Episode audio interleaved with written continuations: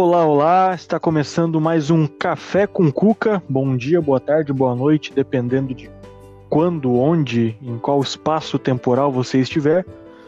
Você está ouvindo a minha voz, Guilherme Luiz, e a voz aí de Rafael Flores, que falará agora. Olá, olá para você, olá Guilherme Luiz. Ah, da mesma forma, eu também deixo aqui registrado meu bom dia, meu boa tarde, meu boa noite, também dependendo do momento, no espaço-tempo que você estiver escutando esse programa. Sim.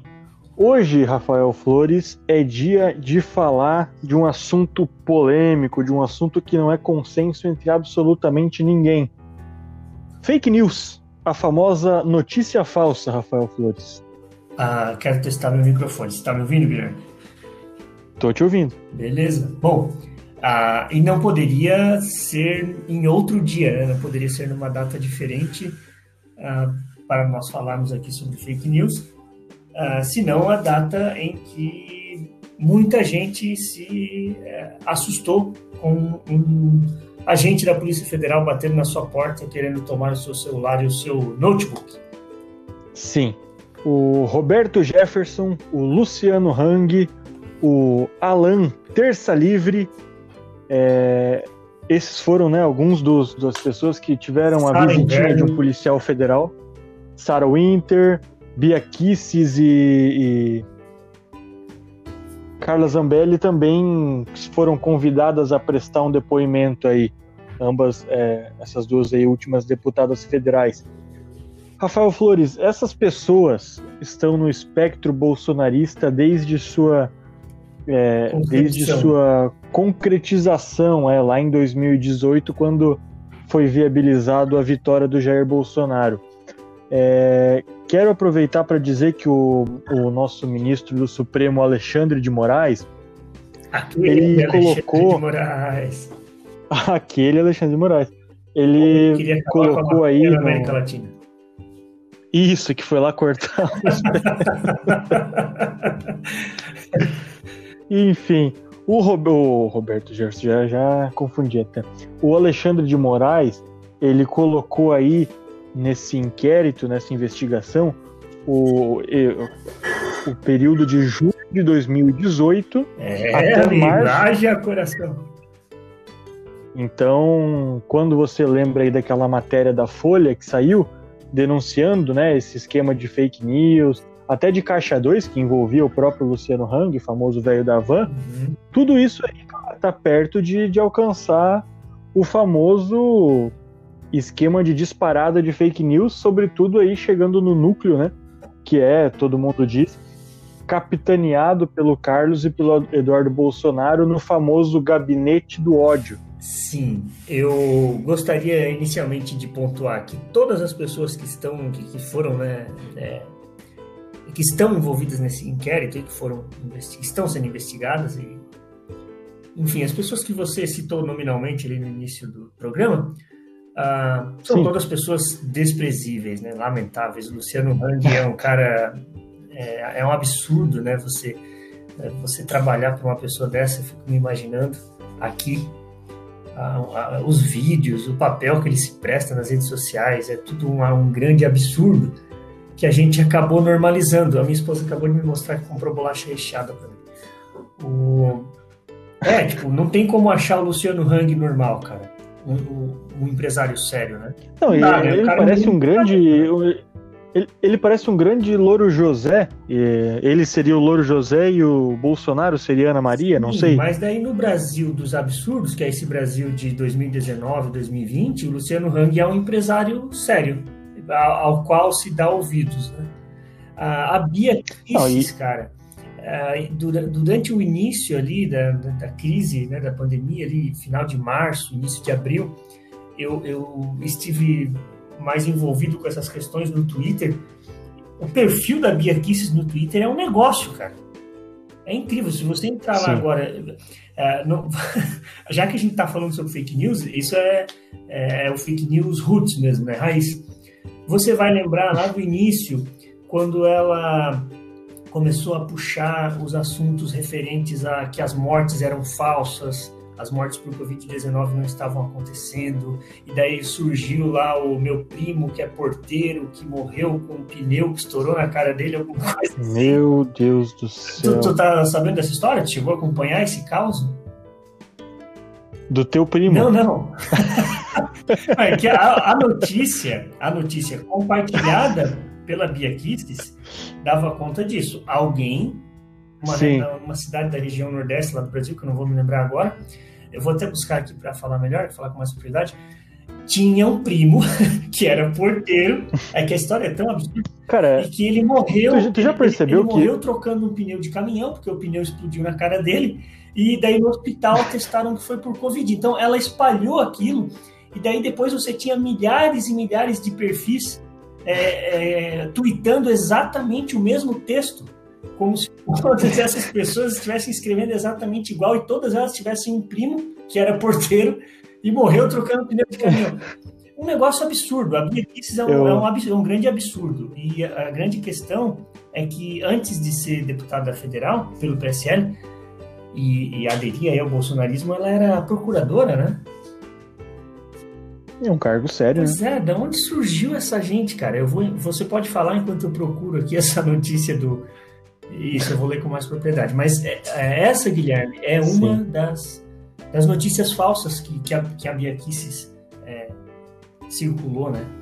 No perfil dela. Sim. É, eu fico, eu fico me, me, eu fico matutando aqui, Rafael Flores, que toda história absurda tem um primo. Tu já parou para perceber como os primos eles são fundamentais no, na, na absurdização do mundo? Assim? Ah, não, porque é, tem aquelas piadas lá que, que, que você contava assim antigamente, que ah, porque não sei o que, a prima de alguém, o primo de alguém, e, enfim, é, é, bizarro assim. Mas eu, eu quero destacar, Rafa, que esse, esse ponto que você coloca aí, que existiam milhares de, de primos com, que coincidentemente foram atingidos por milhares de pneus, isso é a caracterização fundamental do, do da robotização da fake news, né? Porque você tem o, o, a história ou o termo, né? Porque muitas vezes você tem a história, mas muitas vezes você tem simplesmente a notícia, né? Ah, fulano é tal coisa, ou, a, ou sobe a hashtag fechado com Bolsonaro, ou Bolsonaro 2018, Bolsonaro 2022, Bolsonaro reeleito. E aí você coloca o mesmo texto para um disparo em massa. Assim como você tem essa, esse modus operandi no WhatsApp, que é o disparo em massa de mensagem, você tem também na indústria do robô, né? Que é o. São várias pessoas tweetando a mesma coisa no mesmo é, é, espaço de tempo para você chegar nos trending topics e basicamente, é, enfim, né? Você conseguir pegar, é, pegar de assalto mesmo a opinião popular, porque as pessoas vão pensar assim, pô, tem gente tarada dizendo que ainda tá com Bolsonaro. Então eu acho que não tem motivo para eu desistir de apoiar Bolsonaro agora. É, sendo que não, né? Sendo que são robôs, é, contas falsas, criadas em. literalmente criadas em laboratório, para influenciar a opinião pública, né? Assim como, por exemplo, elas têm o, o poder de interferir nas eleições tanto através do robô influenciando a opinião alheia, né, a opinião pública, mas também influenciar a, a opinião das pessoas através de notícias falsas, né? Então você tem aí como não lembrar do kit gay, é, então... né? Como não lembrar que o, o Haddad era o pai da prostituição, que a, que a Manuela Dávila satanista, abortista. Então, eu estou na dúvida aqui agora se essa investigação vai descobrir de fato se aquela foto do Haddad segurando um pau de borracha é verdadeira. Eu acho que essa investigação tem esse potencial. Guilherme, sobre isso que tu está falando, tem um episódio de um podcast chamado. Eu preciso confirmar aqui agora, me deu um branco, cara.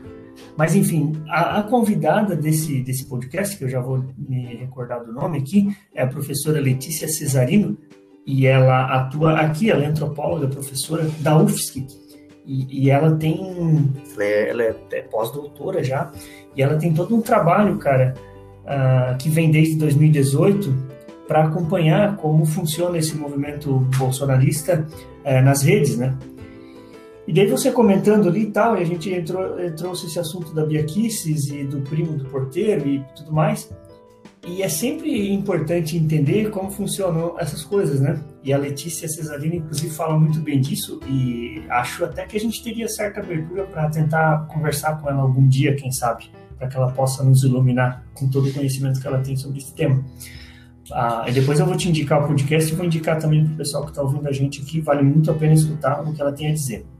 Mas só para concluir, uh, o debate ele nasce no Twitter, aí você comentou, né? Você pega determinado tema, determinado assunto e, e, e faz esse assunto e esse tema bombar no Twitter.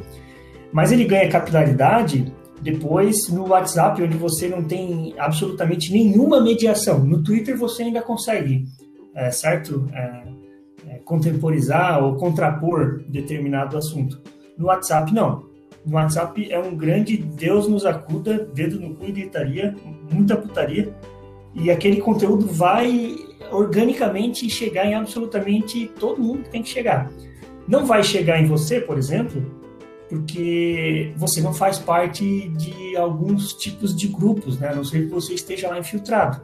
Mas chega na minha mãe, por quê? Porque ela está num grupo de senhoras da igreja e uma dessas senhoras, ou várias dessas senhoras, ou enfim, né, whatever, está em outro grupo, que está em outro grupo, que está em outro grupo, e daí esse conteúdo chega. Como a minha mãe, por exemplo, durante a pandemia, ali, o início ainda lá em abril, uh, me mandava alguns conteúdos que ela recebia né, de, de pessoas no WhatsApp dela, me perguntando, Rafa, o que tu acha? É verdade? Umas coisas absurdas, assim, como, por exemplo, histórias sobre a nova ordem mundial, que o vírus era o anticristo, coisas absurdas, coisas nesse sentido. E ela recebia esse conteúdo. Eu não recebia. recebia através dela, porque ela me enviava para me questionar, para me indagar se aquilo fazia sentido. Obviamente que não fazia sentido nenhum. Mas ela recebia. Entendeu? E daí eu sempre entro também em outra questão. Sempre me pego pensando, né? Ah, será que a gente deve entender que essas pessoas são, são incautas, assim? Quem está no WhatsApp ou quem está nas redes sociais, meio que sem não tomar cuidado acaba caindo nisso? Será que a gente está desmerecendo a, a, capacidade dessas pessoas de, de identificarem o que é real, o que não é? Como é que, como é que a gente se posiciona com relação a isso?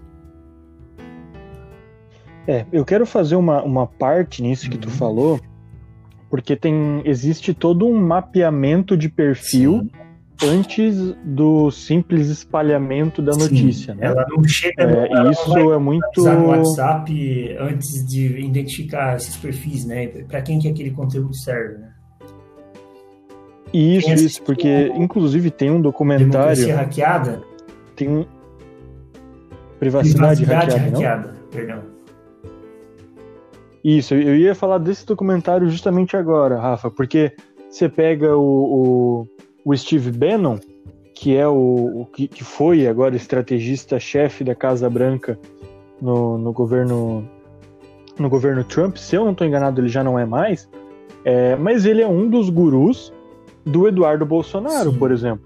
E, e só... o que evidencia que não só na eleição do Trump, é, quanto ali no, no, no, Brexit, né, lá no, na, na Europa, mas também aqui no, no, no, no Brasil, na eleição do Bolsonaro, esse, o, o, mesmo Bannon usou as mesmas táticas lá, é, quando a gente lembra também da Cambridge Isso, Analytica, né? contextualizar é, um pouco o, a... esse documentário, só brevemente, porque ele traz justamente Sim. como pano de fundo o escândalo da Cambridge Analytica, a, depois você vai sim, cair sim. no Mark Zuckerberg prestando depoimento lá no Senado americano,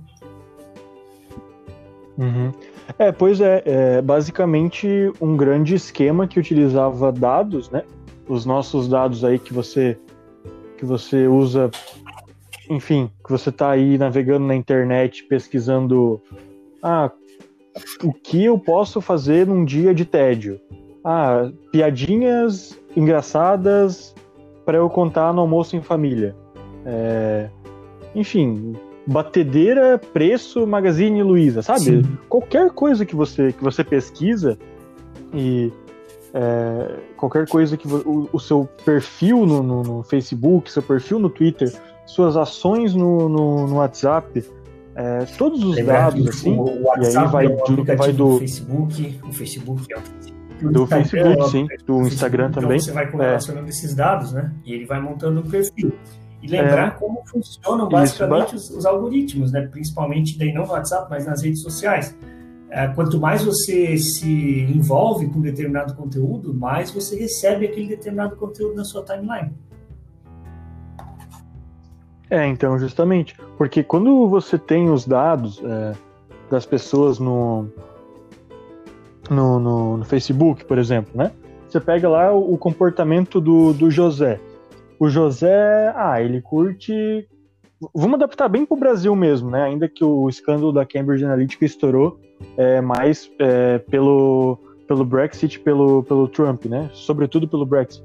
Mas vamos adaptar aqui para o Brasil para ficar um pouco mais, mais tranquilo de entender. Você pega o José. O José ele tem um comportamento que é ele, ele lá em 2017, por exemplo, ele curtia os vídeos lá que, que o Bolsonaro falava ah, ah, é porque não sei o quê, porque é, viadinho, porque não sei o quê, porque negro, porque não sei o quê, sabe?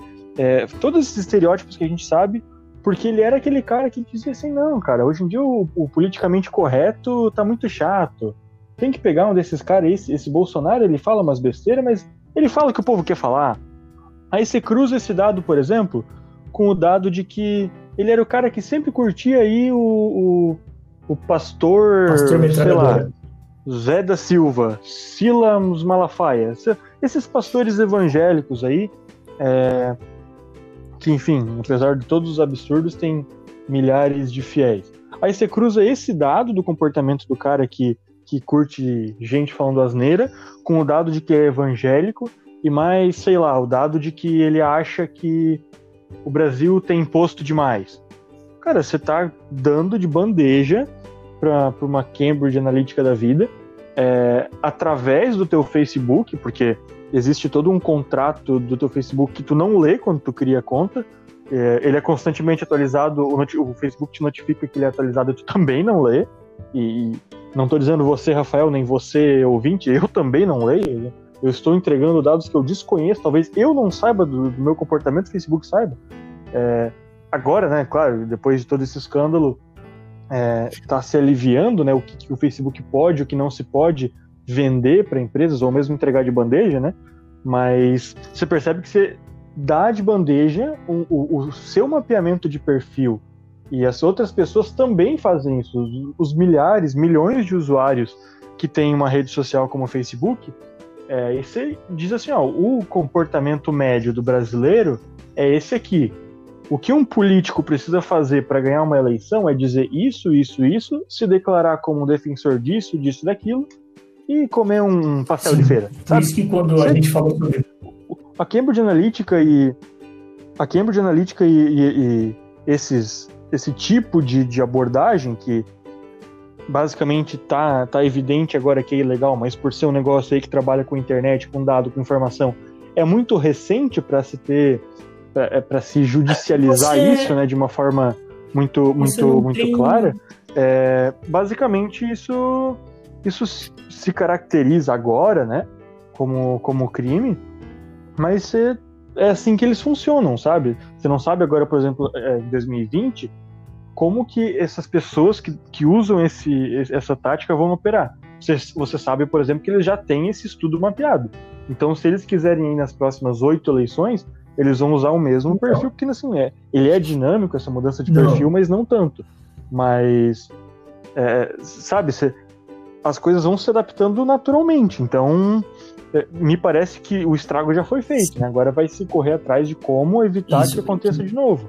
Mas é uma é discussão bem ampla. Muito né? ampla, né? Daí, a gente até já meio que falou sobre isso por cima, é, que é sobre, assim, é um, você bem lembrou, é um fenômeno novo, né?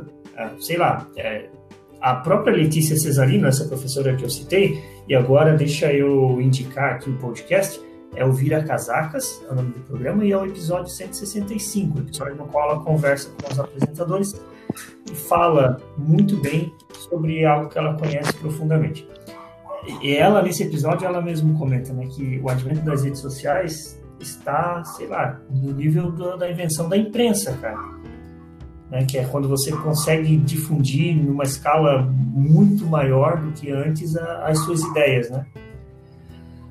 Aí é um fenômeno Sim. novo, você, como lembrou, não dá para judicializar, porque não tem muitas regras, né, cara? Você ainda não, como, como sociedade, ainda não conseguiu definir o que é crime, o que não é, o que é permitido, o que não é permitido, e a gente está meio que aprendendo todo mundo junto com isso. O problema é, é os males que isso vai nos causar como sociedade, até que a gente decida, né, entre, em, entre em consenso sobre o que é certo e o que é errado nesse tema. Não dá para separar. É, justamente até porque tu não, tu não tem um, um, um consenso sobre Isso, o que é ético e o que é. não é, né? Porque ainda que, ainda que a lei não se baseie necessariamente Sim. no que é ético ou não, né?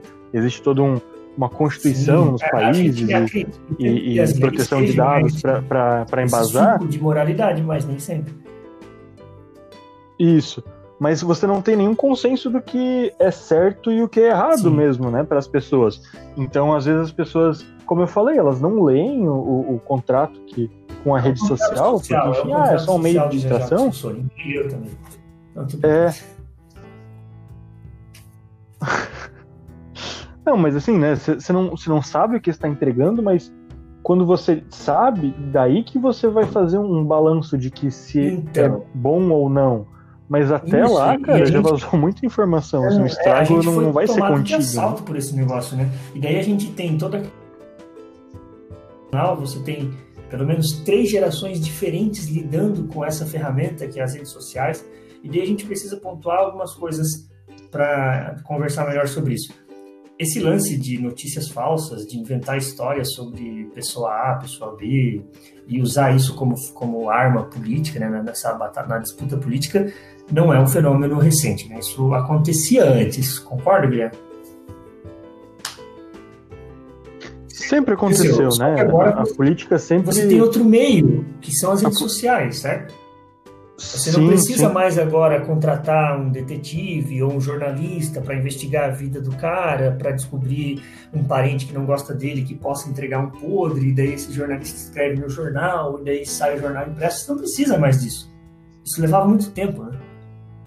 Agora você pode ir ao Twitter, no seu perfil oficial, e escrever lá que o primo do porteiro morreu trocando pneu de caminhão, e daí disseram que era Covid, tá, isso tudo é uma grande invenção e tal. Aí você pega esse conteúdo e ele viraliza, né, espalha, organicamente ou não, e pronto, tá feita a merda. As pessoas passam a acreditar daí que realmente o Covid é uma grande mentira, que o pessoal tá enganando, que as, as, não, não tá morrendo tanta gente assim, por aí vai. Ah...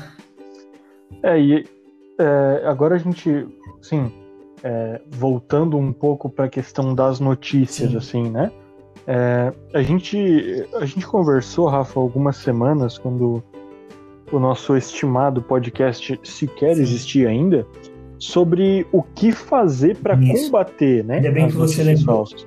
Porque, ok. Só uma, é, porque, ok, você tem esse fenômeno. Só o comunismo Oi? autoritário pode combater abaixo as redes sociais. Fazer o que a China tem feito, cara. Não, tô brincando. Mas, é, enfim, se você tem esse fenômeno dado, se ele basicamente existe, você tem que saber como lidar com ele, né? Porque basicamente você já tem é, é, declaradamente que o, o, a notícia falsa, a desinformação, é um dos, dos agravantes para qualquer crise política, né? inclusive é um, um dos formuladores para uma crise política, ou, é, quando a gente olha agora para o passado recente, é um influenciador de tomadas de decisão e de rumos de nações. Guarda, guarda essa então, parte até, até onde até onde a, a, notícia falsa vai, vai interferir, sabe? Assim, até onde que ela consegue influenciar é, o destino das nações então, e até do mundo. Guarda essa parte que você falou sobre influenciar, porque daí, no momento anterior, você comentou de maneira é, generalizada ali sobre mais ou menos como funciona, né? Aí a gente pode Sim. É, cair na tentação de imaginar assim que, cara, as pessoas de modo geral talvez elas não pensem por si próprias, assim, né? Não utilizem a razão e nem o benefício da dúvida e absolutamente nada nesse sentido. E a partir do momento que você passa é, boa parte do seu tempo é, nas redes sociais ou recebendo conteúdo pelo WhatsApp, é com esse conteúdo que você vai é, formando ali a sua visão de mundo e o seu entendimento sobre as coisas. Então, até o processo do voto, lá até o, né, o findar do processo eleitoral, você conseguiu construir uma mentalidade específica naquela pessoa. Você conseguiu convencer, bombardeando ela de conteúdo, você conseguiu convencer ela de que o, a esquerda ia transformar o Brasil na Venezuela, de que a esquerda era o anticristo, de que o Haddad e o PT existia realmente a questão da mamadeira de piroca, que eles iam entregar aquela mamadeira com um bico, com um pau na ponta, assim, para é, as crianças na creche. Você conseguiu fazer as pessoas acreditarem naquilo, e daí as pessoas com medo, elas fazem absolutamente tudo como votar em Bolsonaro. Será que, será que as pessoas são realmente assim tão incautas? Será que é tão fácil hackear a democracia? Você falou que o nome do, do documentário lá é privacidade hackeada, né? Mas é, é, uma forma de você hackear a democracia. Será que é tão fácil assim, Guilherme, convencer as pessoas de coisas absurdas? Eu vou um pouco mais, um pouco mais longe na história, Rafa, porque é, agora em 2018 a gente ficou com medo da mamadeira de piroca, né? Mas em, em, em 64 a gente ficou com medo do comunismo, né? Quando, quando você pega lá o, o golpe militar, ainda que com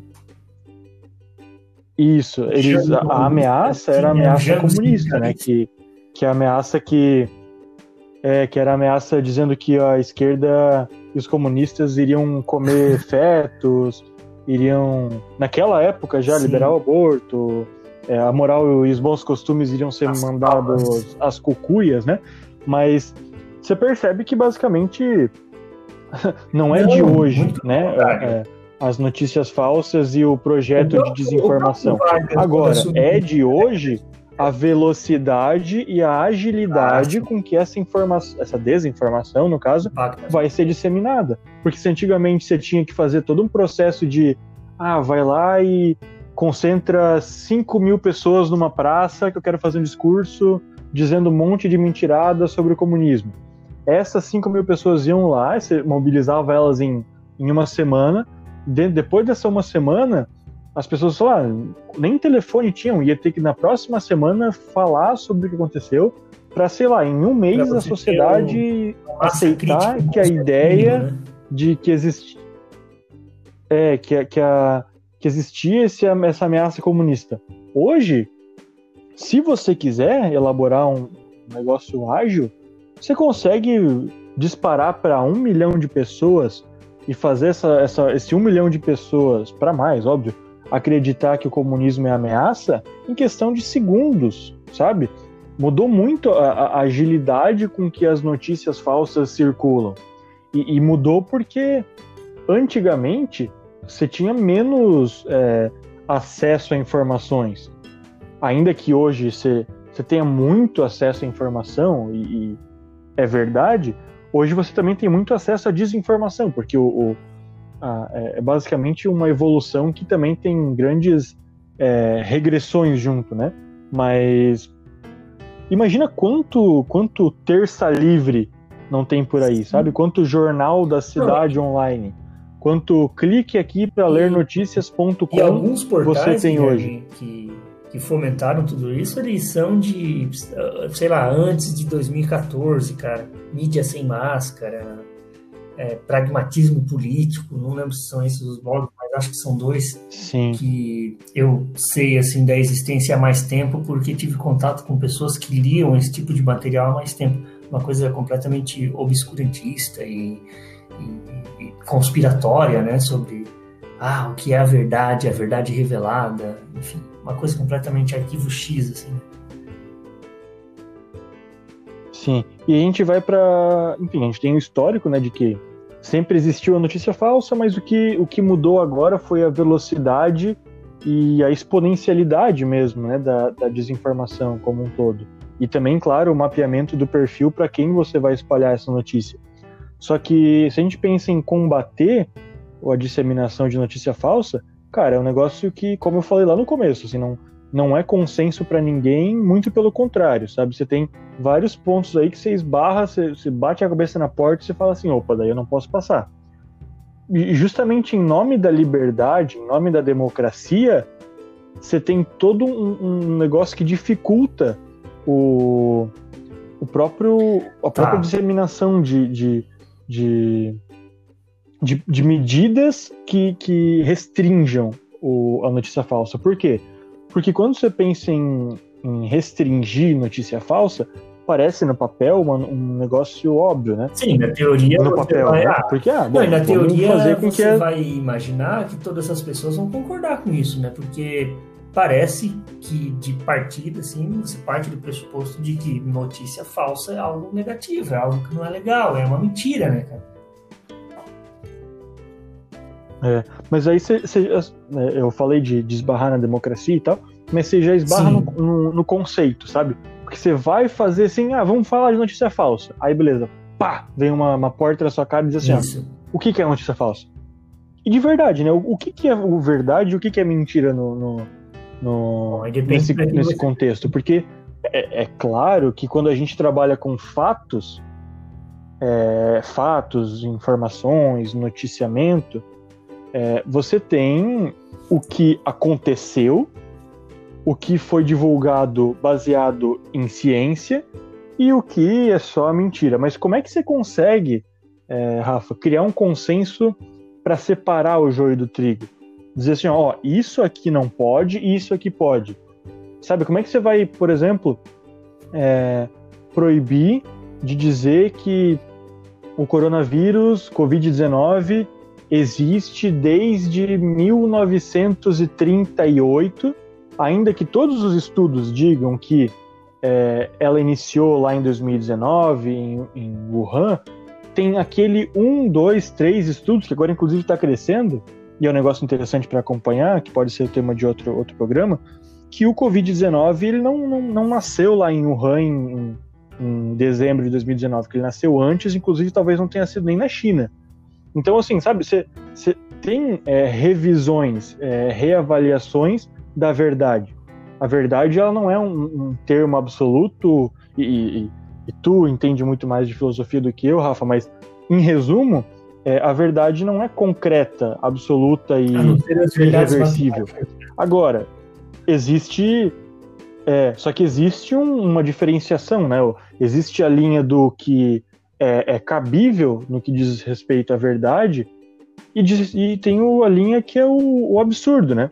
Porque uma, uma coisa é você falar assim, ah, existem teorias de que X, baseado em algum estudo sério, concreto de que X. Agora, outra coisa é você dizer assim, não, existe uma teoria que diz que a Terra é plana. Bom, mas é uma teoria de que não tem credibilidade alguma e por isso nem deve ser levado a sério. Né? Porque é um, é um dos dilemas do jornalismo, que, de novo, né? Não sou especialista em jornalismo, não me coloco nesse, não, nesse, é nesse degrau, mas uma questão um ética do jornalismo. Uma, mas uma, uma, uma questão uma questão que, que para mim é evidente do jornalismo é você não deve, não, não pode, não, não, não, não tem nem o direito de dar voz para coisas absurdas, assim, porque você vai relativizar e até normalizar essas coisas absurdas. Só que a gente está vendo hoje que tanto se relativizou quanto se normalizou as coisas absurdas que temos Bolsonaro na presidência. Mas você entende, assim, que é, é, é isso que a gente precisa começar a combater, não é exatamente o que é falso e o que é verdadeiro. É o que não é absurdo do que é absurdo, né? É, eu, eu acho que é, é, é, muito abstrato, a gente não consegue discutir isso num, num, espaço, num espaço curto de tempo, é, é muito mais profundo do que o espaço que a gente tem para debater. Só que, baseado nesse conceito de verdade, para mim, a gente consegue é, tirar disso aí tudo do que pelo menos é minimamente consensual, que é o que é verdade é o que aconteceu de fato, ou que pelo menos existe e que está bem avançado dentro Sim. da área da ciência, sabe? Sim por exemplo, se eu disser que o PT criou a mamadeira de piroca, eu tenho que provar, cara. Até que eu prove isso, não é notícia. É falso, é mentira. É, se eu disser para você que a Terra é plana, eu tenho que ter um estudo contundente que uma parte de especialistas que seja respeitada na área diga, bom, isso pode não ser verdade, mas faz sentido. A partir do momento que não faça sentido ou que não aconteceu, para mim você criminaliza isso, cara, porque não, você, não, você não pode dar mais brecha para que a democracia seja, como você falou, hackeada. A partir do momento que você é, é, que você consegue apurar, né, uma, algo que foi que foi dito, as pessoas precisam é, ser responsabilizadas, né, pelo, pelo que dizem, principalmente quando o que elas dizem é uma inverdade. É, isso já tem, né, que é a calúnia de difamação, isso já está tipificado. e quando aquilo é, traz realmente algum malefício para outras pessoas. Né? Agora, Guilherme, a gente fala sobre verdade, faz a pergunta de o que é verdade, né? Bom, não dá para cair no subjetivismo absoluto, né? E acreditar que, que, que, a verdade é sempre uma construção, enfim. Não é. Algumas coisas principalmente aquelas, como você narrou de maneira geral ali, aquelas que passam pela, pelo crivo da razão, por exemplo, que são aquelas que você checa e, e com fatos e com dados, né, e consegue comprovar aquilo que você está é, dizendo ali, que você está discursando, isso é uma verdade, cara. Não tem muito, né, como, como correr. Algumas são, são discutíveis, mas, enfim, quando você consegue comprovar, não tem como escapar disso. Então, é, acho que trocando por miúdos, tudo que você comentou ali seria a questão realmente da gente, para poder se proteger de, de riscos maiores à democracia, regular de alguma maneira, pelo menos a gente precisa começar a discutir sobre isso, as mídias sociais. É, pois é, e aí que, aí que eu queria chegar, Rafa, porque quando a gente pensa em como impedir isso, é, eu acho que é muito complicado a gente, por exemplo, dizer que é, não pode colocar a notícia se for falsa, porque isso pode cair assim num, num, num debate complicado, né? Mas agora, para você propagar essa notícia, Sim. aí são outros 500, sabe? A partir do momento que você tem essa notícia, eu acho que você consegue, por exemplo, é, acho não, eu tenho, tenho tenho certeza que hoje você consegue é, fazer com que lá no, no, no, Facebook, no, até mesmo no WhatsApp, é, exista mecanismos que peguem os principais termos dessa notícia, é, remetam ao que acontece no mundo real e consiga através do algoritmo dizer assim, ó, esse texto ele vai falar, por exemplo, usando um, um assunto bem atual, esse texto ele fala sobre coronavírus. Para além de coronavírus, esse texto ele fala é, que o coronavírus foi criado em laboratório. Bom, uma vez que esse texto fala que foi criado em laboratório o coronavírus, Não, aí você cruza informação. Eu tenho informação aqui do, do, do fact-checking da agência Lupa, que aliás, um, um um off-topic aqui, que para quem não conhece a agência Lupa, Sim. eles fazem um trabalho muito massa. Eles foram a primeira agência de fact-checking do Brasil. E eles fazem um trabalho assim muito sério e, e muito profissional no que diz respeito a ir atrás da informação. Deixa eu só fazer um... Enfim, voltando. Ah, só para só só, só completar, Rafa.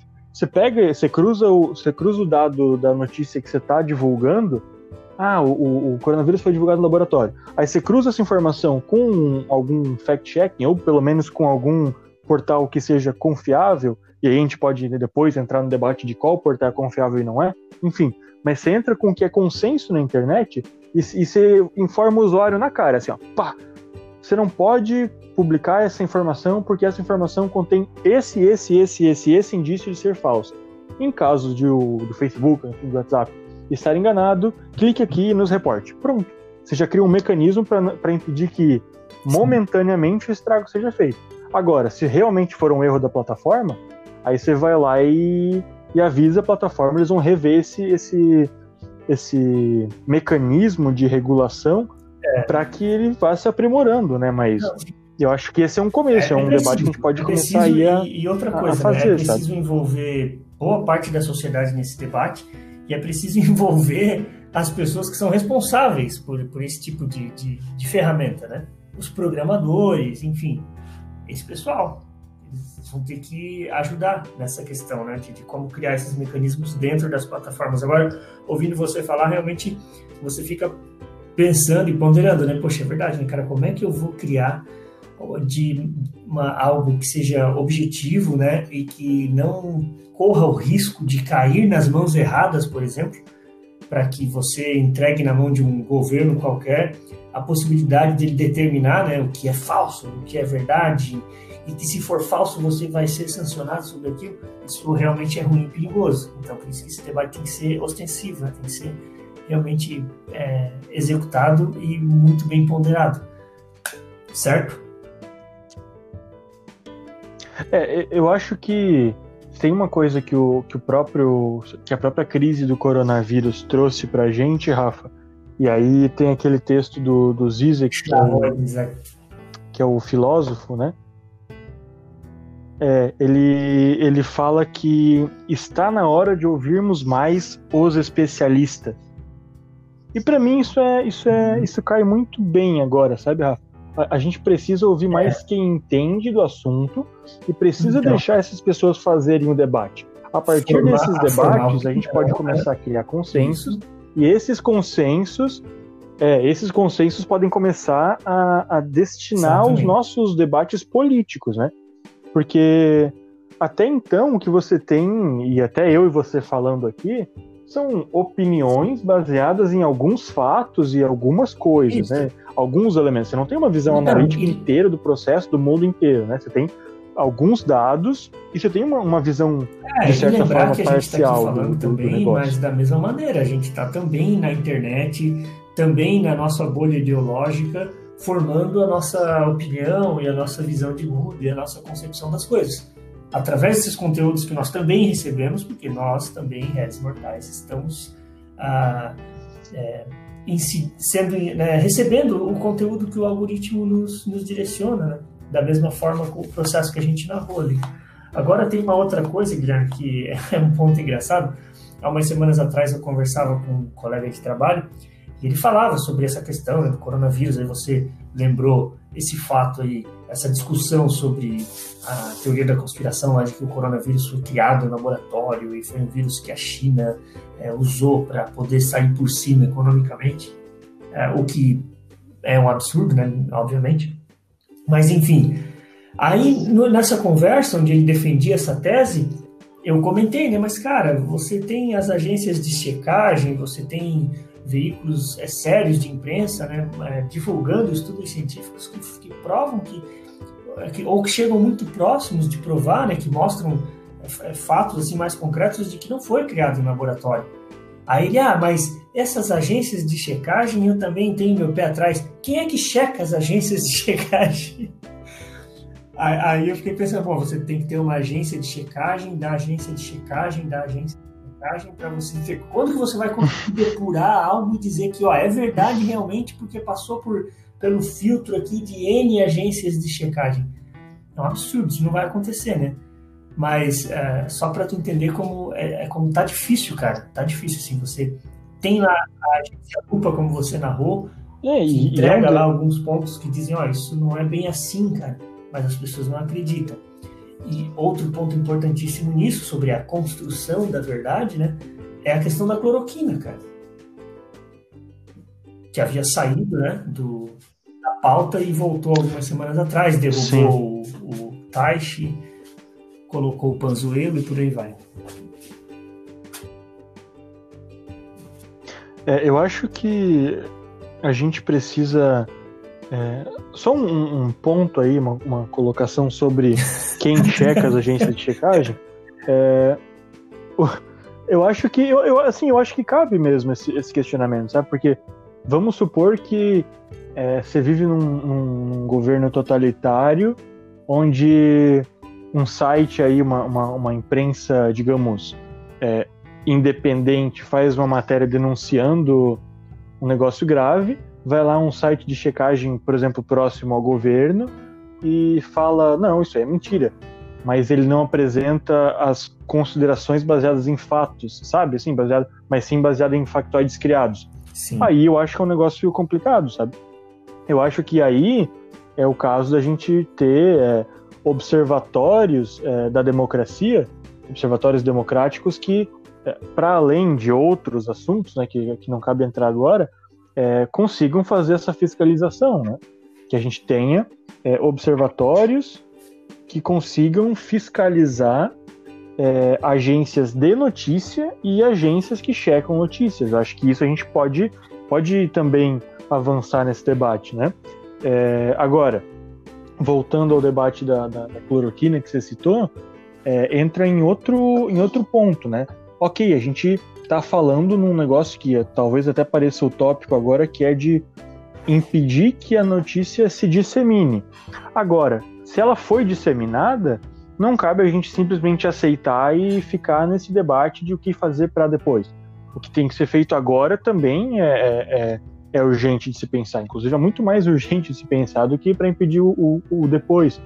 E aí a gente precisa pensar é, numa saída que, para mim, passa quase que 100% pela responsabilização e criminalização das pessoas que, primeiro, produzem isso de forma obviamente intencional para manipular é, a política, né, a sociedade, é, e também vai passar de uma, de uma forma ou de outra por é, criminalizar, talvez de forma bem, bem, bem, bem menos rígida, é, quem espalha isso, né? Que é a pessoa que está lá na ponta. Porque apesar de saber que a, que a culpa daquela informação existir, da informação falsa, é da pessoa que criou esse factoide, ela só chegou onde chegou porque as pessoas espalharam, né?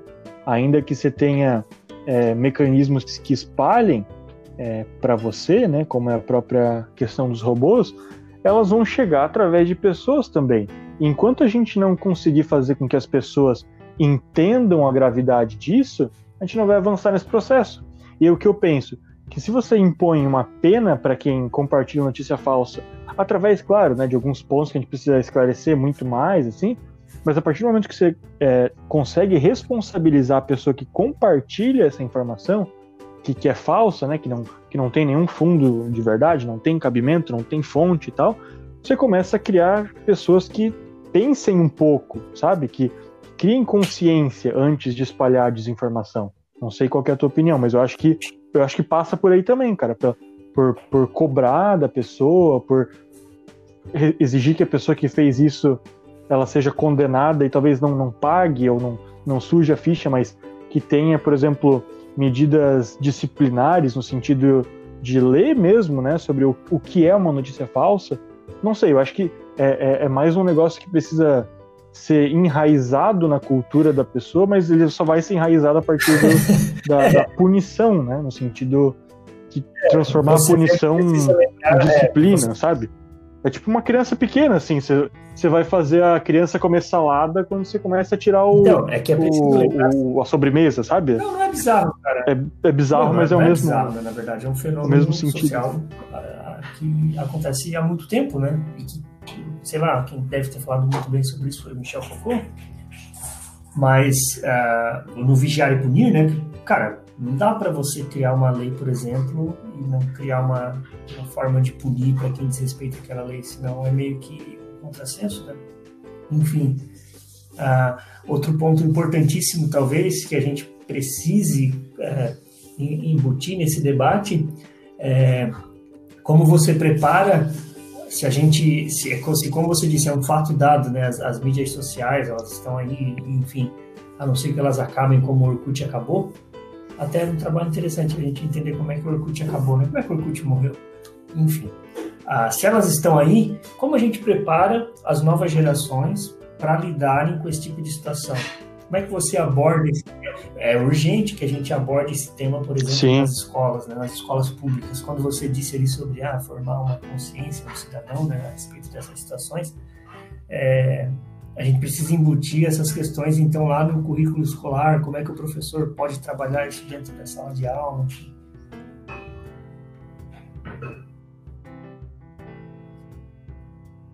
É, eu acho que, como, como a gente já falou algumas vezes durante esse ah, programa, esse é um debate muito mais extenso, né, do que a gente consiga falar em é, menos de uma hora. Mas assim, eu acho que são, são pontapés, Rafa, que a gente está dando aqui, numa discussão que ela precisa ser feita e precisa ser feita urgentemente, né? E aí quando você fala, por exemplo, de escola, é, querendo ou não, a base curricular é um, é um assunto muito mais delicado, né? Você precisa de especialistas, que é o que eu, que eu falei também antes ali, de voltar a considerar mais é, e, e mais fundamentalmente a opinião dos especialistas. Só que, por exemplo, assim, fica muito complicado quando a ideologia, a ideologia do nosso governo ela é completamente cega e é, é tola, mas, sobretudo, tem um, um, viés completamente ideológico na questão da desinformação. Eles fazem questão que a criança nasça é, e, e, e cresça alienada. Alienada no sentido de que acredite em tudo. Porque foi assim que eles chegaram ao poder, né? Então você não tem como esperar de um governo que chegou no poder através de notícia não, falsa não. que combata de fato notícia falsa. É mais fácil eles combaterem a imprensa tradicional é. e a informação e o trabalho do jornalismo sério do que propriamente verdade, o, é jornalismo forjado, né? A, a briga, a guerra do Bolsonaro contra a imprensa já desde a campanha Sim, exatamente. É para isso, né? Para você desconstruir os veículos de comunicação tradicionais e sérios lá em tal formadores de opinião e impor daí um outro sistema. Ó, pessoal, ainda você vai lembrar de um tweet do, do, do Bolsonaro indicando canais lá para as pessoas seguirem, né? Ah, olha aqui, ó, esses são, é por aqui que eu me informo. Você pode se informar muito bem por aqui também. Você vai, né? Aí uns canais absurdos lá Isso, do uh -huh. Diego Sim. Rocks, umas coisas assim. É, nem vou citar aqui, porque graças a Deus não sei quem são. Mas enfim, é, é por aí você começa a construir uma, uma, outra forma das pessoas se informarem, porque é, é, dessa forma que você precisa fazer, né? Você precisa que esse conteúdo, que esse tipo de gente produz e que não está lá na mídia tradicional, na mídia esquerdista, na imprensa esquerdista, como o próprio presidente gosta de comentar, entende?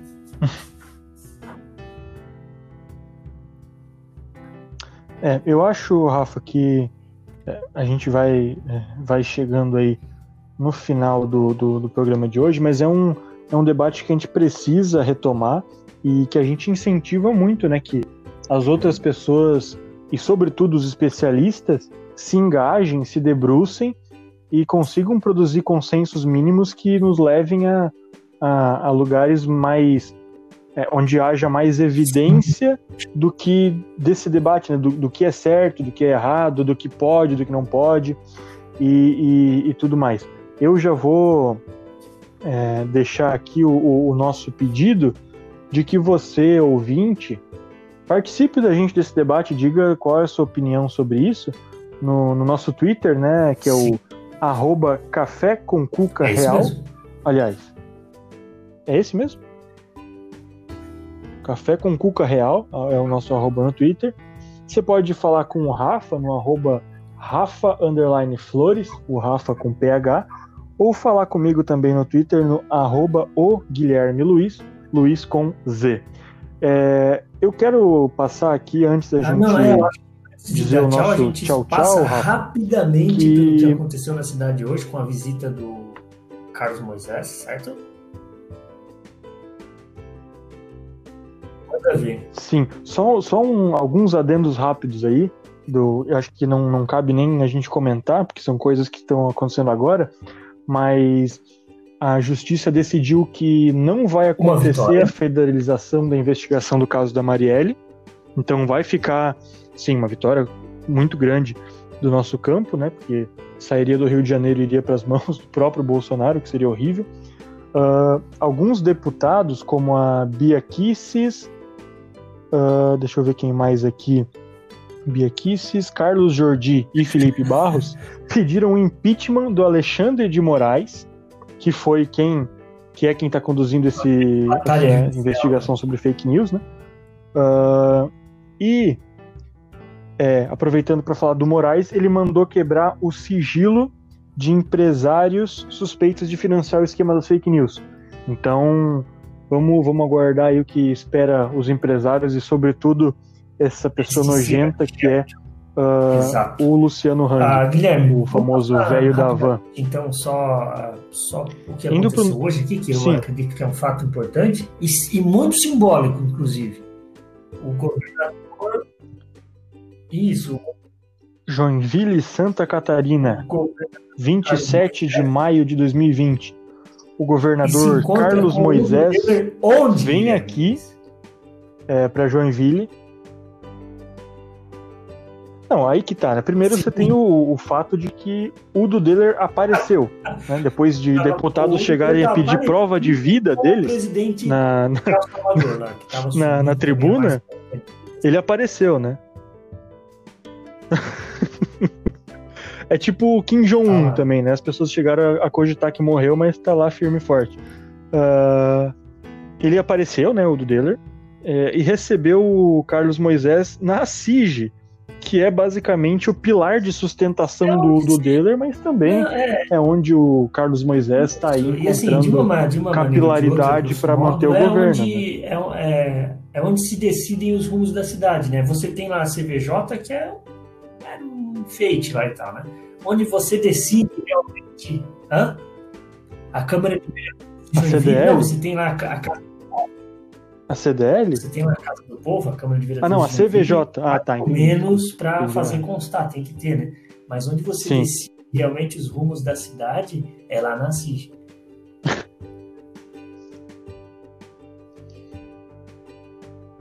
É, e aí o, falaram sobre um negócio que o Dudeller vem insistindo há semanas, inclusive, como a gente já falou no último episódio, foi até a justiça para falar disso, que é a questão da liberação do transporte coletivo, né? E aí parece que agora, a partir de segunda-feira, os municípios terão autonomia para poder dizer se o transporte vai voltar ou não. Né? Até porque quem precisa de um advogado da Gideon e Transtusa quando e, você tem um lobista descarado como esse o tema, Miller, né? tem, temos que fazer mais uma indicação aqui, a entrevista do Felipe Silveira, do jornal Mirante, ontem com o secretário de Saúde, que foi Exato, Jean Rodrigues da Silva, que foi bem interessante, né? Jean Rodrigues da Silva. É, é, foi bem interessante, ah, mas em alguns sentidos foi pouquíssimo esclarecedora, né? Como, por exemplo, vai voltar o ônibus? Vai voltar o ônibus? Ok. Pelo que o secretário falou, já existe um protocolo todo escrito, todo preparado para ser publicado assim que o ônibus voltar, para dizer quais são as medidas que serão aplicadas para proteger o usuário, né, o passageiro do ônibus. Agora, o, ah, secretário falou, falou que existe, mas não falou quais serão as medidas. Não, então, né? ele falou tipo, ah, existe aí medidas. Quais medidas? Ah, não posso falar. Que a gente sabe que é um desafio. Eu quero ver como que essa, essa como que isso vai funcionar. Quando eu tô falando pois é, cara. Real, mas, mas, é aí que eu, mas é aí que eu me é, refiro, Rafael. Porque você não, como é que ele vai fiscalizar isso, né? Ele não coloca o, a, como que ele vai fazer isso. Né? Quem vai ser o braço que vai fazer essa fiscalização e comentou sobre a, a detetização interna dos ônibus e tudo mais, né? Enfim. E tocou num ponto. Né? Sim. Isso Agora, ele, ele, não, ele não fala, Rafa, no aumento de linhas, ele não fala no aumento da frota por parte de Gideon e Transtusa, o que para mim seriam fundamentais, porque apesar de ele falar que ah, as pessoas vão pegar menos ônibus porque tá na pandemia, não, não é necessariamente verdade, né? As pessoas podem ter aquela sensação de falsa normalidade e voltar a usar. É, e aí você pega um Tupi Norte e você não tem a mínima estrutura para dar é, suporte às pessoas, né? Você tem que ter mais linhas, não tem como. Sob essas condições, que concordo, elas têm que existir realmente, mas eu gostaria que viessem para a Zona Sul e pegassem os ônibus aqui da Zona Sul para ver como, como vai funcionar o negócio aqui na Zona Sul. Né, você pegar um, um ônibus ali no, no, horário de pico, entre 6 e, 8 da manhã, entre 6 e 7 da manhã, mais ou menos, aproximadamente, ah, se você não colocar mais, mais veículos em determinada linha, não vai haver possibilidade de, de distanciamento dentro dos ônibus e você pode acabar gerando um efeito colateral, que é, sei lá, o pessoal se, se brigar, né, se estapear no ponto de ônibus ali, ou se aglomerar no ponto de ônibus, para poder pegar aquele ônibus naquele horário específico. Tá me ouvindo, Guilherme? Aí ainda? E aí, Rafa, sim, é, eu parei um pouco porque eu acabei de ah, receber aqui os números atualizados da Covid no Brasil e em Joinville. É, no Brasil, nas últimas 24 horas, a gente registrou 1.086 mortes, o que significa que a gente chegou ao, Passamos ao, ao patamar casos, dos 25 né? mil óbitos. Deixa eu ver aqui o número de casos totais aqui.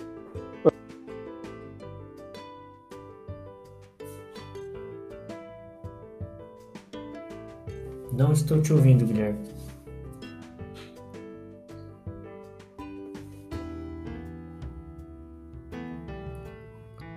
Agora estou te ouvindo. Alô? É, a gente chegou a 25.598 mortes e 411.821 casos confirmados hoje no Brasil, né? E aí, em Joinville, é, a gente tá com 392 casos confirmados, aumentou em 3 é, de ontem. Só que aí, quando a gente fala de óbitos, a gente chegou a 20 no dia de hoje, cara. Duas pessoas. São 20 óbitos confirmados no total em Joinville. Então, tem. É. Isso. Tem aumentado bastante, cara. Então, é, eu acho que hum, talvez não seja o caso, sabe, Rafa, de simplesmente baixar um decreto que. É traga medidas de contenção nos ônibus, mas liberem Sim. eles.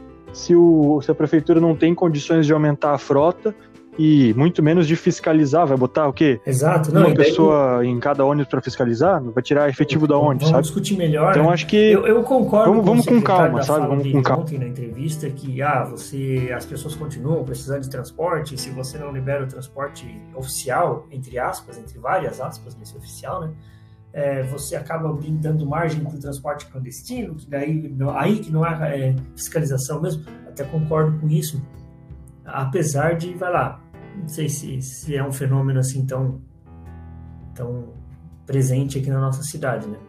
Mas, cara, pelo andar da carruagem, não é, é bom dar uma segurada realmente, porque o negócio, é, obviamente, não está bom, né? Não está, é, o mar não está para peixe. E aí você pode dizer, ah, mas as pessoas vão ter que se cuidar então, cara. O governo, né, o, o poder público pode ir lá e liberar o transporte, mas a, a, pessoa tem que ter consciência. Cara, muitas vezes não se trata de confiança, de consciência, né? Se trata de necessidade. Daí isso chega até a soar meio, meio pesado demais, né?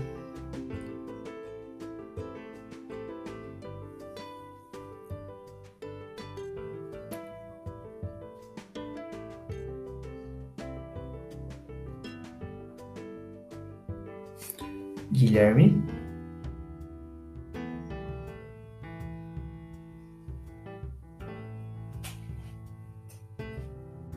Agora estou te ouvindo novamente. Alô? É, eu, eu acho que a gente precisa cuidar, porque apesar de, ouvir de haver todo um estudo, né? Como o próprio secretário fala, ah, a gente estuda aí todos os países, estuda os dados técnicos e tudo mais você sempre vai ter que olhar mais pro lado humano, cara. Você, e você tá lidando com um fenômeno que não, não tem precedente. Então ele pode ter sido uma coisa na Europa, outra na Ásia, mas está sendo, a gente está vendo que está sendo outra coisa no Brasil. Então é muito complicado a gente querer, né, na, na querer que, que seja liberado tudo através em nome da economia e tudo mais, em nome do lobby dos empresários, mas é fundamental, cara, que a gente olhe para o lado aí das pessoas e tente ao máximo salvar vidas e evitar o contágio. Hoje o Udo falou, por exemplo, que o, que o vírus tem que chegar Pô, na maior parte das pessoas para criar anticorpos. Isso é de uma irresponsabilidade gigante. Ele está usando é uma argumentação bizarra. Que um, um, um chefe do executivo, né, um líder público pode falar, pelo amor de Deus.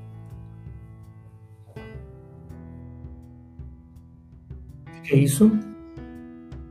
Mas eu acho que é isso, acho que é isso aí, Rafa. É, a gente vai aí para a próxima semana torcendo para que medidas irresponsáveis sejam evitadas, né? a gente sabe que vão ser tomadas, mas que se evite ao máximo o, o ápice da irresponsabilidade. É, a gente sente muito, né, Rafa, pelo, pelas 25 mil mortes no Brasil, é, pelas 20 aqui de Joinville, e deseja força aí para as pessoas, mas sobretudo deseja que é, olhem mais por nós e pelos Sim. nossos Ah, os governantes têm olhado até, até então, é, né? principalmente essas, essas mortes que são próximas da gente aqui, né? Que são essas 20 mortes aqui em Joinville, é complicado. Ah, Guilherme, eu queria, já que a gente está, já que nós estamos nos encaminhando para o final, queria deixar aqui novamente a dica para quem está nos ouvindo, para você também, Guilherme, que separe pelo menos uma hora do seu dia para escutar o episódio número 65 do podcast Vira Casacas, que é esse podcast que tem a entrevista com a professora Letícia, né, que a gente comentou aqui, a Letícia Cesarino. É muito interessante, cara, a respeito desse tema. A gente vai continuar falando sobre ele daqui para frente, né? Uh, o documentário que nós citamos também, que você lembrou ali, né, o Privacidade Hackeada, também é muito Sim. interessante para entender uh, de maneira geral assim, como funciona essa, essa questão das redes. E são essas, cara, são essas as minhas duas indicações, assim, para que a gente possa debater.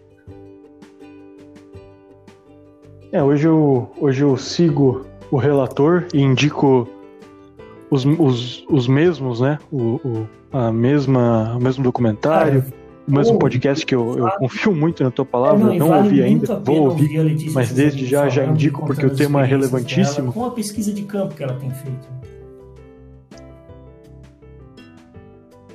Sim. Sim. E, de novo, né, ouvir os especialistas, porque. Isso, deixa eu fazer mais de, de pessoas que não entendem nada, já basta o presidente da República mesmo. Política, que não tem um autor só, é uma coletânea, são vários autores, né, divididos em pequenos textos. E também ele aborda muito essa questão, né, de como você marginaliza, vulgariza o debate quando você está nas redes sociais sobre esse ambiente de fricção, que é justamente o ambiente onde o bolsonarismo sobrevive esse movimento, né, que é o bolsonarismo, que tem o Bolsonaro como, como personificação aí da liderança, ele precisa da fricção, do debate, da confusão, né? ele não pode, é, não dá para viver em paz com o governo Bolsonaro, porque o governo Bolsonaro, na sua essência, é, é o oposto né? à paz, é a guerra. E uma coisa que eu gostaria de indicar também, Guilherme, é uma live que vai acontecer amanhã, dia 28 do 5, às 19 horas, cujo tema é Irracionalismo e Anticiência, no canal Prazer Carnal, o canal do Leandro Carnal, que vai reunir ele, Leandro Carnal, e o doutor Drauzio Varela. Doutor Áuzio Varela. Sim. Olha Sim. só. Não, eu, eu hum. acho que é legal notar uma rinha de gigantes. Essa conversa amanhã. Muito, principalmente por causa do doutor Áuzio ali, né? Sim, sim. Foi, achei interessante. Isso, cara. Doutoral. Mas é isso aí, Rafa. Eu que agradeço. Muito obrigado aí por Eu esses quase uma hora e dez de papo, de conversa. É muito, muito uma honra falar contigo, sobretudo numa discussão que, apesar de não ser, não, não, não poder ser né, tão aprofundada, ela, eu acho que traduz, ela clareia muito é, muito dos, muitos dos debates que a gente precisa fazer, né? Não, Hoje em dia, e, não são poucos, né? Até que a gente não comentou, mas eu só pincelar que acho que a gente até fala mais sobre isso em episódios mais à frente, é que, cara, um, um, dos problemas também que as redes sociais vêm trazendo é justamente essa questão da, como eu falei ali, da vulgarização do debate, né, cara, da conversa, do diálogo. É impossível, cara, você debater, dialogar nas redes sociais. Muito porque Sim. não há presença eu tenho quase que certeza, cara, que se a pessoa está na presença da outra, se, se a conversa ela é, é, é, presencial, ou então mais ou menos como a gente está fazendo aqui, quando você tem a voz, né, quando você tem esse toque mais humano, mais pessoal, você consegue dialogar melhor. Mas na rede não há isso. Então a pessoa se, é, se sente mais livre realmente para xingar, para contrapor de maneira é, de maneira grosseira, enfim, por aí vai. Aí você realmente mata o debate na raiz já. Então, inclusive essa conversa que a gente tem feito às quartas-feiras, para mim tem sido muito útil pessoalmente.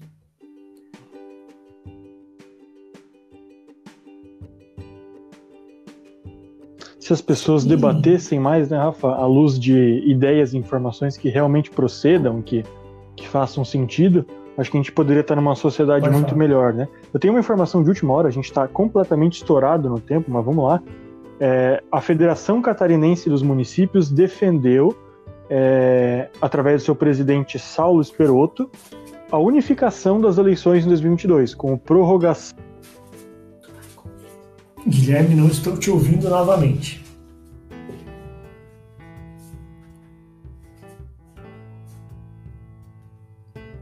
Alô, Guilherme.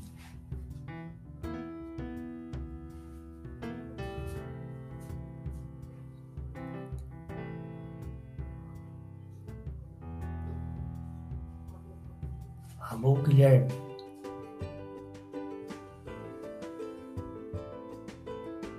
Alô. Agora estou te ouvindo. Me ouvindo, Rafa? Sim. Hoje eu, eu, eu, acabei de decidir que eu vou deixar sem cortes essa edição, Rafa, para as pessoas entenderem a dificuldade que é você fazer um podcast Sim. sem poder estar tá junto, cara, através de, de ferramentas online que, que nos dificultam. Mas só para completar a informação, então, não sei até onde é que você ouviu, é, a Federação Catarinense dos Municípios, né, que é a FECAM, através do presidente Saulo Esperoto, defendendo que as eleições de 2020 não aconteçam e sejam é, feitas junto com as de 2022, uh, defendendo ainda, Rafa, que quem está no segundo mandato ou quem está no primeiro, independente de tudo, não possa ser reeleito, né? Porque daí você vai ter mais que quatro anos para um prefeito de primeiro mandato e, enfim, muito mais que isso para de segundo mandato. Então Sim. fica aí a informação. Acho que a gente pode debater mais sobre isso quando o debate estiver realmente mais avançado. Mas é um negócio para a gente ficar de olho aí, porque apesar da gente ter eleito é, nossos governantes para quatro anos, né? E a, apesar desse debate estar tá sendo feito por quem a gente escolheu, então por pessoas que têm muito mais interesse que a gente em ficar lá, né? É, eu acho que é um debate importante para a gente fazer porque realmente é, tem coisas impedindo a nossa democracia de funcionar plenamente esse ano e é um debate que merece a nossa atenção. No de Maia, Rafa, é, muito obrigado pela tua companhia. Eu, como falei, eu vou deixar sem cortes essa edição para as pessoas verem o, a dificuldade que a gente passa com a tecnologia, rapaz. E é isso aí. Vamos fazer uma, uma ótima semana. Vamos usar aquele, aquela men mentalidade que a gente tem, tem, tem elaborado desde o início desse, desse programa, lá há duas semanas atrás, para que a gente tire aí um tempinho por dia para não surtar, né? Para se divertir um pouco, para se distrair, para esquecer tudo que está de ruim aí e que a gente possa aí é, seguir firme e forte para a luta que a gente ainda vai ter pela frente, que é a luta pela democracia, a luta. Exatamente. Cara, eu só Enfim, né, pelas coisas certas, né, tá que é tão, tão nebuloso hoje em dia. O perfil no Twitter do Alexandre de Moraes, a arroba dele é arroba Alexandre. Guilherme, com isso eu também me despeço e encerro. Muito obrigado, cara. Alexandre, exatamente. Por ter dedicado essa pouco mais de uma hora aí para conversar comigo. Uh, fique bem, fique em casa, se possível, cuide-se, né? Se tiver que sair, saia de máscara, uh, não passe a mão nos olhos quando estiver na rua, se possível também, e, e as mãos sempre que possível. Ande com o seu tubo de álcool em gel. Sim. Beleza? Sim. Sim. Eu trago, eu trago pra gente fechar de vez essa edição, Rafa, que o que assim como o arroba do Alexandre de Moraes é Alexandre, o arroba do deputado federal Paulo Pimenta é arroba deputado federal. Beleza. arroba deputado federal. Tchau, tchau.